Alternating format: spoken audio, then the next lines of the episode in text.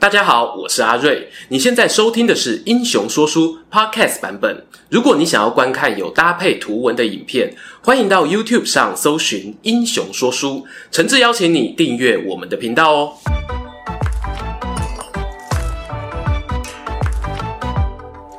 Hello，英雄说书的观众朋友，你们好，我是说书人阿瑞，替大家带来精彩的英雄故事。又到了我们英雄转蛋池时间啦。不过我这次方式比较特别，鉴于过去哦，大部分都是阿瑞我列出候选名单，交给扇子团会员挑选。今天啊，我们换换口味，让会员们呢自由填写人物。果不其然啊，出现了非常多有趣的人选哦。我来看看哈。什么鬼谷子啊、令狐冲啊、王建民啊、黑白郎君、圣雄甘地、南非前总统 Jacob Zuma 等等哦，这也让我发现哦，大家的守备范围真的有够大。你们没有在挑的呢？面对这些五花八门的选项呢，有选择困难症的我啊，就决定请出小帮手 Alan。没错，写脚本问 Google 要甩锅找 Alan，影片自己剪。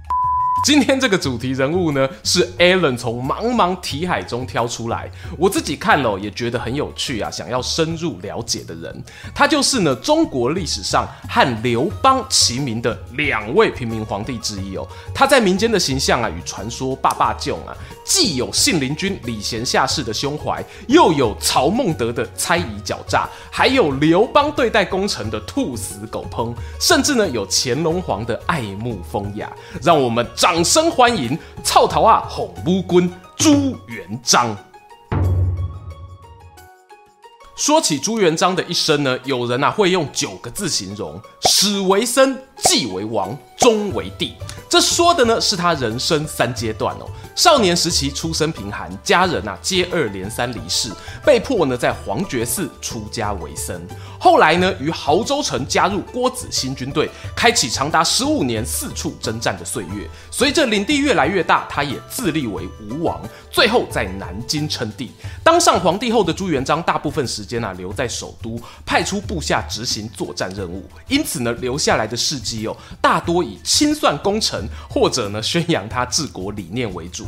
今天呢，我会把故事哦聚焦在朱元璋称帝以前，参考史料呢则以《明史》和《明太祖实录》为主。那我们就从小朱的少年时代开始讲起吧。朱元璋啊，出生于公元一三二八年，本名朱重八。元璋哦，是从军后改的名。关于他本名的典故呢，蛮有趣的哦。有些网络文章说啊，是因为八月初八出生，但我个人呢，采取第二种说法。重八的来源哦，是因为朱元璋在家族中的辈分排名第八。他在称吴王时呢，曾经写过一篇碑文，回顾家族成员啊。文章里提到他的阿伯生四个儿子，分别是重一、一从，二从，三从，五。自己的老爸呢，也生四个儿子，分别是重四、重六与重七。那重八呢，就是朱元璋本人了。朱家人呢，为了讨生活啊，好几代都不断搬家。据说他们祖先最早住在沛县，后来辗转经过勾荣、泗州，到了朱元璋爸爸时呢，才又搬到亳州钟离。看到前面那种取名方式哦，加上后来四处开垦的经历，不难理解朱元璋的家庭背景呢，确实很一般。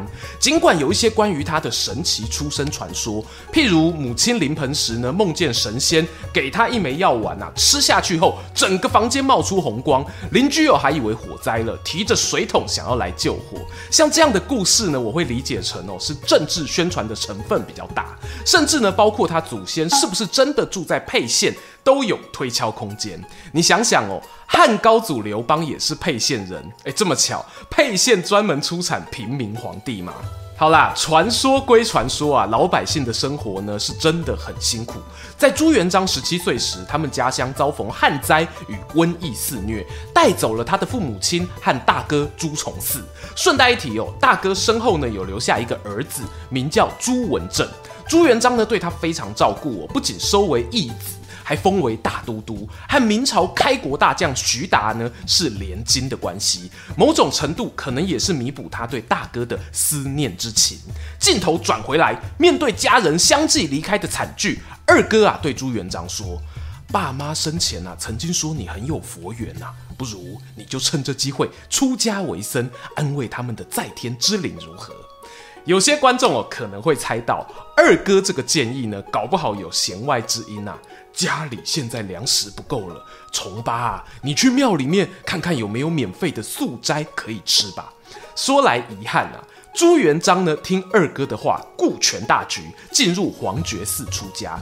但和尚才当不到两个月，妙方呢就把僧侣众集合起来，宣布我，青菜白米都不够啦，我佛慈悲，从明天开始啊，大家辛苦一点，各自出外化缘吧。就这样哦，剃了光头的朱元璋呢，摇身一变成为云游四海的游方僧，游历大江南北，看到了大元帝国统治下各州郡民变四起，大家过着水深火热的生活。三年后，他重新回到黄觉寺，但随即碰上乱军杀入寺中，焚烧庙殿。这下呢，他连最后一个安身立命之所都失去了。朱元璋在昏沉暮色里回到断垣残壁的黄觉寺，对着神明祷告啊：“我该继续留下来，还是逃往其他地方避难呢？”那一天黄昏啊，神明给朱元璋开了个玩笑哦，他连把三个杯啊都显示为凶。这下朱元璋急了，留在庙里不行，出门逃难也不行。难道您要我跟随那些造反的领袖一样揭竿起义吗？哇，醒杯！朱元璋哦，连忙又问哦，要上战场我好怕，难道就没有别条路吗？够把几盖哦，这次悬了，脚杯啊竟然直挺挺的立在地面。朱元璋呢，这才相信天意如此，不由得他做决定啊，一咬牙，一跺脚，收拾行囊，前往亳州，投奔隶属于红巾军体系的郭子兴。这段记载哦，当然带着一点神奇成分啊。由此一说，朱元璋原本心里早有从军的打算，只是呢，为了强化自己日后在军中的地位，特意加上了这个上天安排的卜卦桥段。毕竟那个黄昏寺庙中只有他一人呐、啊，要怎么说，真的是完全自由发挥呢？说说这个郭子兴啊，他高举的红巾军旗号哦，是属于白莲会系统。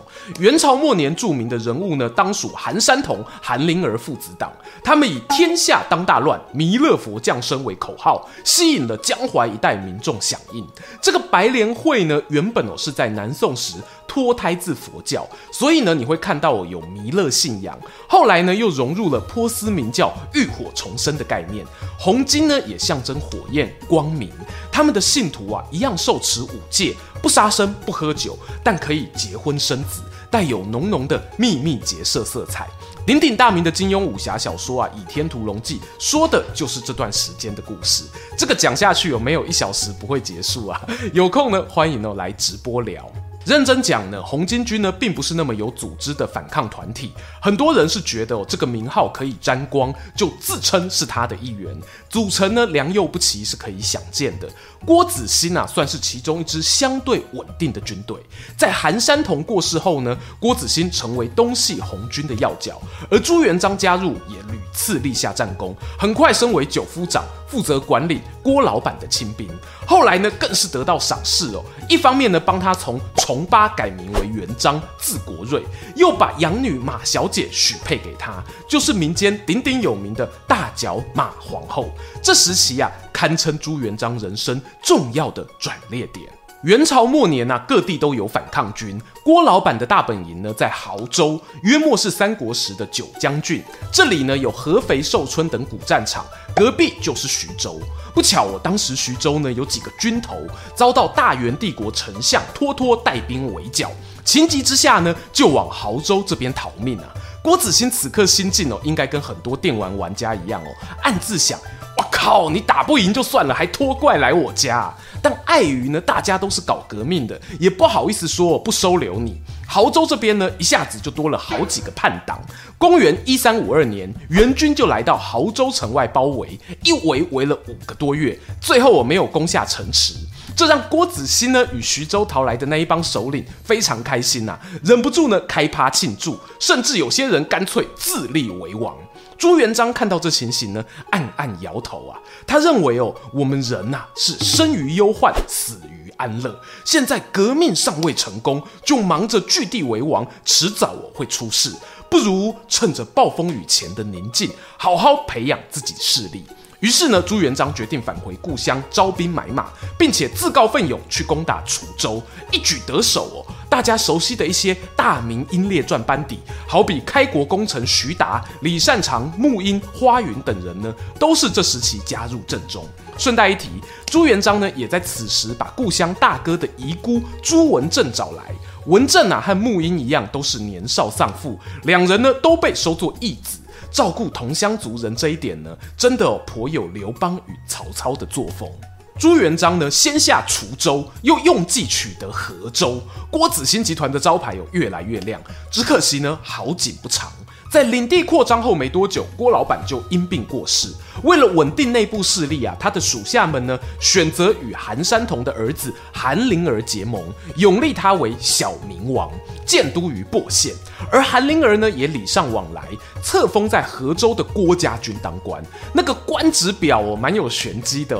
郭子兴的儿子郭天旭被封为都元帅，郭子兴的内弟张天佑呢，则是右副元帅。我们的主角朱元璋，左副元帅，一个河州里面呢有三个元帅，而照理讲，他们的权力大小应该是都元帅为尊，其次为右元帅，左元帅居末啊。答案是啊，事实上呢，朱元璋经过几年的培养自家班底，在郭子兴军中的威望哦，早已无人能及，连他儿子郭天旭遇到大事呢，都要先请教朱大哥的意见。正所谓啊，机会是留给准备好的人。如今郭老板既然过世呢，留下的大批军马哦，要让三人共同继承，还是一人独得呢？我猜朱元璋应该早有打算。他在渡过长江攻打吉庆，哎，就是今日南京的战役中，任用了一名降将陈野先担任攻城先锋，搭配郭老板的儿子与内弟一起出击。结果，这位陈将军阵前倒戈，把郭天旭、张天佑一起砍了，自己呢，则在叛变后不久被乱民杀害。这样一闹啊，原本河州三大元帅只剩下朱元璋一人，他顺理成章继承了原本郭子兴的人马。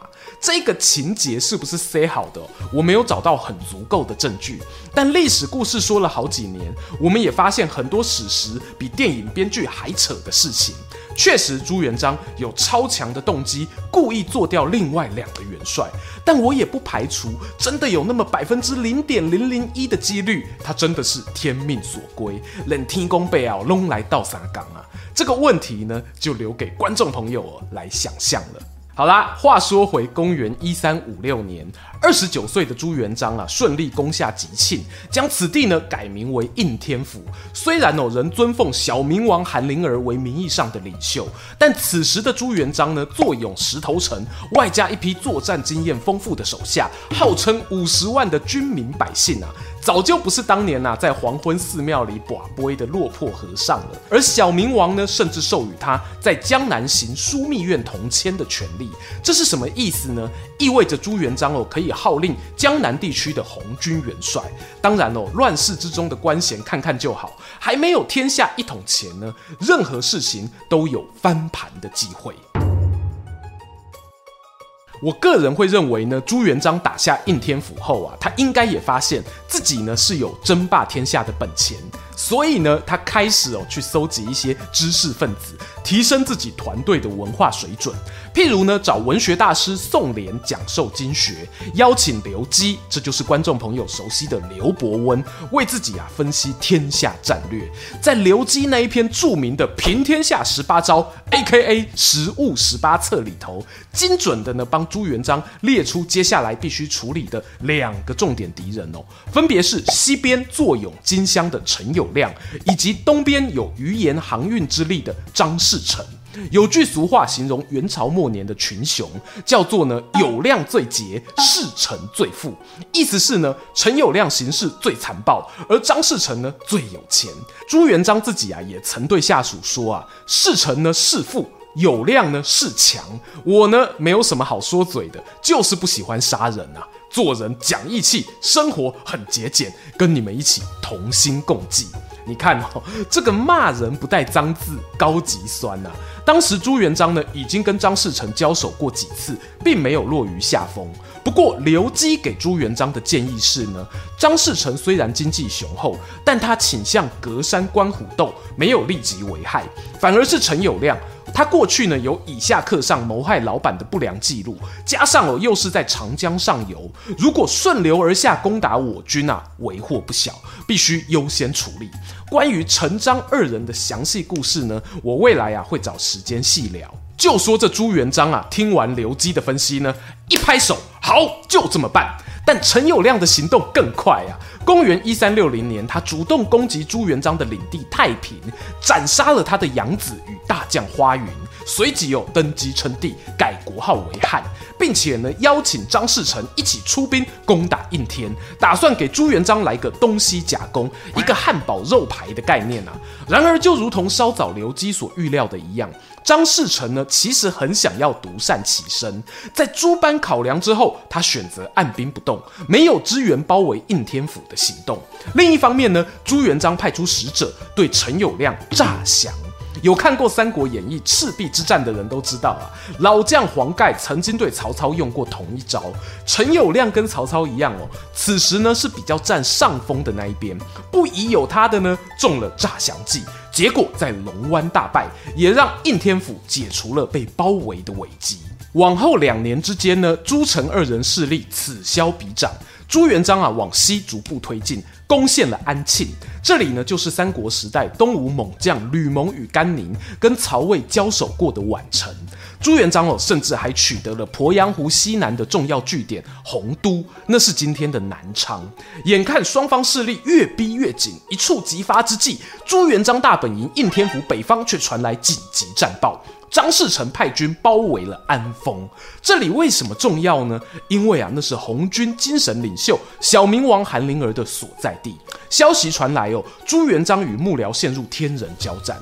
譬如刘基就建议啊，干脆放生小明王算了，还能够趁机跟红军划清界限。未来哦，要往上爬升呢，发展不可限量。这个建议呢，确实很诱人，但朱元璋则是考虑，万一安丰失守。张士诚的力量会更强，所以呢，不顾劝阻，出兵救援。这下后啊，朱元璋主力部队一出哦，西边的陈友谅抓紧可乘之机，以号称六十万大军包围前面讲到的鄱阳湖畔的洪都。这里的守将不是别人哦，正是朱元璋的好侄儿朱文正。我们文正啊，为了不辜负叔叔的期待，用四万兵力硬是在洪都死守了八十五天呐、史书记载的兵力差距有、是非常夸张，实际上呢，有没有那么多呢？我不好讲。但要说是一场以少胜多的守城战，这应该有毋庸置疑。朱文正总算撑到朱元璋率领大军从东边赶来，讲是讲大军呐、但对比于陈友谅的六十万，朱元璋这边呢，记载是二十万人。陈友谅见猎心喜。决定撤去对洪都城的包围，选择在鄱阳湖跟宿敌朱元璋打一场歼灭战。过去我们聊过，依照触发战争的动机不同，主要呢可以分作遭遇战与歼灭战两种。基本上，我歼灭战呢，就是选好了主战场，要打一场一翻两瞪眼决定胜负的战争。公元一三六三年，陈友谅与朱元璋的鄱阳湖大决战，堪称哦是中世纪数一数二大规模的水军作战。陈友谅的汉军这边呢，除了有人数优势，他们的水战船舰啊，也是吨位较高的楼船。反观朱元璋的船队呢，则由较多的小船组成。这场战争要怎么打？乍看之下呢，陈友谅哦靠着船坚炮利，居高临下炮轰对手，应该可以碾压吧？他确实哦也这么做了。然而呢，会影响战场胜负的因素真的很多。我这边啊直接爆雷：鄱阳湖大决战最后是朱元璋获胜，而且呢可以说我是让他往天下一统迈进好大一步。我认为主要的原因呢有以下三点。第一有双方士气的差距，陈友谅军队包围洪都将近三个月没攻下，对于士气啊疲劳度有不小影响。后来呢，陈友谅更有做出阵前斩杀战俘的举动，让朱元璋军队产生背水一战的决心。第二呢，朱元璋善用小船的机动性。根据记载呀、啊，战争当下持续入秋，鄱阳湖的水位呢渐渐下降，大型楼船吃水重哦，移动范围受到限制，甚至呢会有搁浅的风险。反观朱元璋这边水军呢，可以灵活移动，说靠岸就靠岸啊，还搭配火攻，让汉军呢非常头疼。第三点则是呢，发挥自身优势，降低风险。毕竟啊，陈友谅是水战的行家，朱元璋呢并没有打算在水上纠缠太久，他主要目标是救援洪都城。所以当洪都解围之后呢，就把部分船舰陆续撤回，调集后方的步兵啊往前压，打算呢赏对手一顿水陆全餐。陈友谅一看苗头不对呀、部队士气涣散，粮草也快吃完了，内心萌生退意，打算顺着长江退回武昌。殊不知啊，当他乘船从湖口突围之际，遭遇朱元璋设下的弓箭手埋伏，霎时间呐、啊，江面被满天箭雨覆盖。陈友谅人在船舱，听到外面闹哄哄的，掀开舱门，探头一望，嗖的一箭射来，正好射穿他的脑袋。一代枭雄命丧当场，手底下部队啊瞬间崩溃，再无抵抗能力。隔一年，公元一三六四年，朱元璋亲征武昌，陈汉就此灭亡。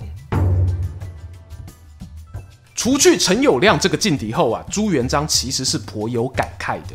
这一点呢，对照曹操当年打完官渡之战哦，似乎有异曲同工之妙。朱元璋感慨的是呢，原本啊，刘基曾经建议他不要去安丰救援小明王。假设呢，陈友谅在他带兵外出之际，直接沿江而下，直扑应天府哦，而不是去包围洪都，那么后果恐怕就很严重了。这种大战过后的自我反省，对于收揽人心。效果拔群啊！军心安定之后呢，朱元璋的下一步就轮到他东边的张士诚了。这世界啊，说来残酷，朱元璋与陈友谅打得火热的时候啊，约莫有四年的时光。这当中呢，张士诚除了攻打安丰的韩林儿之外，并没有太多大举进攻的动作，眼睁睁哦看着陈汉灭国，然后自己在东边自立为吴王。如同许多人预测的一样，他最大的愿望呢，可能是希望我自己能保有地盘，不要受到威胁。偏安一隅的想法呢，不能说是原罪啊，但你至少也要确认哦，跟朱元璋有没有这样的友好共识吧？他们两国之间的外交呢，不能说是和平。张士诚自称吴王的当下，朱元璋阵营呢，也同样宣称自己是吴王。天无二日，江东怎么可以有二吴呢？于是哦，一个就叫东吴，另一个则是西吴。朱元璋啊，没有给对手喘息时间。陈汉灭国的隔年呢，西吴就发起攻势，由名将徐达、常遇春领兵进攻浙西，取得泰州、通州等地，大幅压缩了东吴势力的腹地。同时呢，朱元璋哦也发动文宣战，对辖地的百姓呢公告张士诚是属于妖党，为祸天下。这一份文宣中呢，很有意思的提到几句话。他说啊，天下之人以为豪杰奋心，太平可治，而彼唯以妖言惑众，不能上顺天意，下悦民心，是用自抵灭亡。当中的豪杰奋兴、太平可治呢，是过去红巾军经常拿来号召群众的口号，如今哦却被指称是妖言惑众。有些人不免就会批评朱元璋了：提拔你的郭老板也是红巾军啊，现在有自己大尾啊，就要用次元刀切割，不觉得太无情吗？认真说了，这个锅呢，我觉得不应该让朱元璋一个人哦全部背。事实上呢，他的幕僚宋濂、刘基等人也是主张哦要把那种宗教迷信的色彩从军队中拔除。前面讲到。刘基呢，甚至反对朱元璋啊出兵去救援韩林儿。换句话说啊，在这个时间点，平民皇帝朱元璋呢，已经哦渐渐要转向一个争取知识分子支持的角色。唯有如此啊，将来有幸荣登帝位时呢，才能够有健全的行政官僚。面对已经在考虑称帝后种种施政措施的朱元璋，张士诚的败亡哦是可以预期的。公元一三六七年，他驻兵的据点平江城被攻破。张士诚呢，原本想要求死，但被部下劝退。大将徐达哦，也知道他在商业上的才华，多次想要招降，只可惜呢，张士诚死意坚决，被押解回应天后啊，仍然自缢身亡。东吴宣告走入历史。此时呢，虽然中原地区哦还有军阀互相争斗，元帝国也一息尚存，但终究不能阻挡时代巨轮的滚动。隔一年呢，朱元璋就在大臣们三度劝进之下，建都应天，宣告登基为帝，改国号为大明，是为洪武元年。又来到结论时间啦。大明这个国号哦，让人有很多联想。譬如呢，白莲会与佛教经典中都有“诸佛光明之王，明王降世救民”等词句。但前面不是也说朱元璋想要跟红巾军切割吗？于是，同样的大明呢，就有第二种说法，是从儒家的角度解释啊，认为明是光亮的意思，属火。而在五行之说中呢，火居南方，大明的建都呢，刚好哦也在南边对抗北方的蒙古。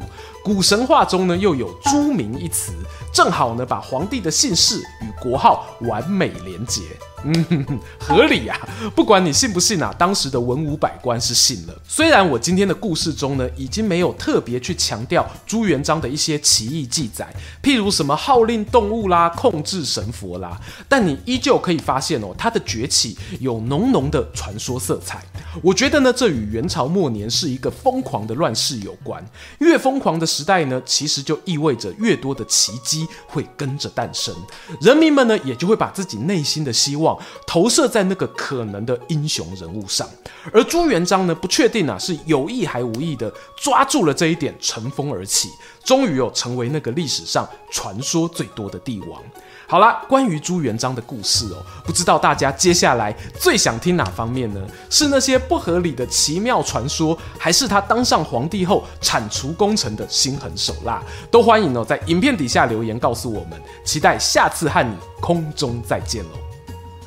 喜欢今天的故事吗？画面右边哦，还有更多推荐影片可以追哦。诚挚邀请您动动手指订阅我们频道，打开小铃铛，选择接收全部消息，这对英雄说书的帮助非常非常大。如果你还想要给我们更多鼓励，也可以扫描加入会员 QR Code，用每个月一杯咖啡的钱赞助团队创作更多好故事。我们下次见。